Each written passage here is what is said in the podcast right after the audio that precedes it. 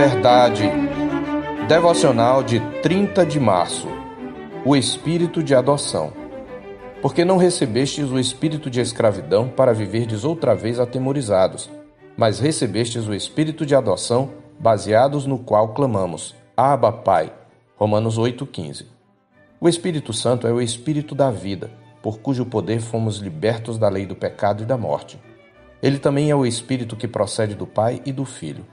Uma vez que estamos falando de um só Deus que subsiste em três pessoas coiguais e coeternas, podemos dizer que somos morada e santuário do Deus Trino. No texto da nossa meditação, nosso Divino Consolador é também chamado de Espírito de Adoção. Isto significa que é por meio do Espírito Santo que desfrutamos da nossa condição de filhos. Paulo estabelece um contraste entre o filho e o escravo. No capítulo 6, ele havia ressaltado que outrora éramos escravos do pecado ele explica: Mas graças a Deus, porque outrora escravos do pecado, contudo viestes a obedecer de coração à forma de doutrina a que fostes entregues. E uma vez libertados do pecado, fostes feitos servos da justiça. Em Romanos 6, 17 e 18. Por um lado, fomos feitos servos da justiça e não mais do pecado. Por outro lado, sendo inimigos de Deus, fomos feitos filhos de Deus. O conceito de adoção nos mostra implicitamente que o pecador não é, por natureza, filho de Deus. É por causa de sua fé em Cristo que ele é recebido na família de Deus, é adotado por ele, com todos os privilégios e deveres que decorrem dessa filiação, como está escrito em João 1,12, por exemplo. Mas a todos quantos o receberam, isto é, a Jesus, deu-lhes o poder de serem feitos filhos de Deus, a saber, aos que creem no seu nome este é o propósito para o qual Cristo veio, como Paulo explica em Gálatas 4, 4 a 6. Vindo, porém, à plenitude do tempo, Deus enviou seu Filho, nascido de mulher, nascido sob a lei, para resgatar os que estavam sob a lei, a fim de que recebêssemos a adoção de filhos. E porque vós sois filhos, enviou Deus ao nosso coração o Espírito de seu Filho que clama: Abba, Pai. De sorte que já não és escravo, porém filho. E sendo filho, também herdeiro por Deus. Trata-se, portanto, de um novo status. Antes éramos escravos do pecado e inimigos de Deus. Agora, porém, por meio da fé em Cristo, somos filhos de Deus. No âmbito da justiça, pela adoção, o filho não biológico se torna um filho legítimo perante a lei. Grosso modo, a adoção faz parte do aspecto judicial da salvação, mudando a posição do pecador diante de Deus. Mas sabemos que você pode ser adotado e, ainda assim, não se sentir um filho legítimo. Por isso, Deus enviou seu Espírito aos que creem em Cristo como selo da adoção deles. Por meio dele, nós entramos no gozo a que o status de filho nos dá direito. Como o Espírito de adoção, ele nos guia, conforme o verso 14 que diz: Pois todos os que são guiados pelo Espírito de Deus são filhos de Deus. Como Espírito de adoção, ele também nos ensina e nos capacita a nos dirigirmos a Deus com intimidade, clamando: Abba, Pai, sendo Abba uma palavra aramaica pela qual a criança judia se dirigia a seu pai. Foi também a forma como o próprio Senhor Jesus se dirigiu ao Pai na agonia do Getsemane, como está escrito em Marcos 14, 36, e dizia: Abba, Pai, tudo te é possível. Passa de mim este cálice. Contudo, não seja o que eu quero, e sim o que tu queres. Lembremos-nos de que ele é o Espírito de Cristo, ou como o chama Paulo em Gálatas 4:6, o Espírito de seu Filho.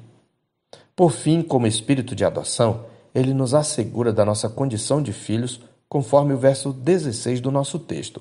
O próprio Espírito testifica com o nosso espírito que somos filhos de Deus. Aqueles que não têm Cristo cultivam a ideia de um Deus distante, por isso multiplicam mediadores, a quem recorrem para aproximá-los de Deus. No entanto, a Escritura nos deixa claro que há um só Deus e um só mediador entre Deus e os homens, Cristo Jesus, homem, em 1 Timóteo 2,5. Quem dentre aqueles que entregaram sua vida a Cristo nunca experimentou essa relação próxima e pessoal? Quem não percebeu a diferença entre o tempo em que Deus parecia um ser distante e o tempo a partir do qual Cristo entrou em sua vida, passando a sentir o que declarou Moisés em forma de pergunta retórica: Pois que grande nação há que tenha deuses tão chegados a si como o Senhor nosso Deus, todas as vezes que o invocamos? Em Deuteronômio 4:7. Todavia, mesmo sendo filhos, ainda somos fracos e não sabemos orar ao nosso Pai como convém. Mas, graças a Deus, o Espírito de adoção nos assiste em nossa fraqueza, intercedendo por nós sobremaneira com gemidos inexprimíveis, como ele fala no versículo 26 do capítulo 8. Que graça bendita! Toda vez que um filho de Deus eleva seu coração ao céu, o Espírito de Deus geme dentro dele, suplicando ao Pai de uma maneira que nenhum de nós pode fazê-lo, com gemidos tão profundos que não poderíamos nem sequer expressar. Podemos dizer que Deus ora em nós e é por isso que podemos ter a certeza da eficácia de nossas orações. Mesmo que não saibamos nem mesmo como pedir, o Espírito intercede segundo a vontade de Deus, que é nos moldar à imagem de seu Filho, conforme os versos 27 e 29 do nosso texto. Veja que grande privilégio nós temos por meio do glorioso Espírito Santo. Esta é uma razão e tanto para termos uma vida fervorosa de oração. Não haverá um só momento nosso de oração em que Deus, o Espírito Santo, não ore junto conosco a Deus Pai.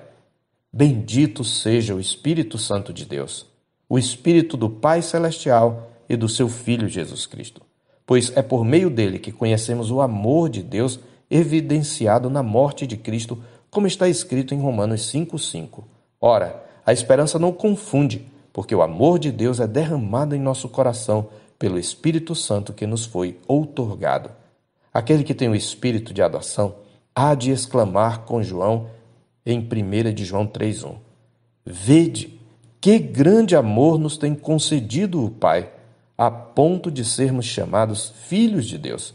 E de fato somos filhos de Deus. Por essa razão, o mundo não nos conhece porquanto não o conheceu a ele mesmo. Eu sou o pastor Marcos Augusto, pastor da Terceira Igreja Presbiteriana de Boa Vista, em Roraima. Tenha um bom dia na paz do Senhor Jesus.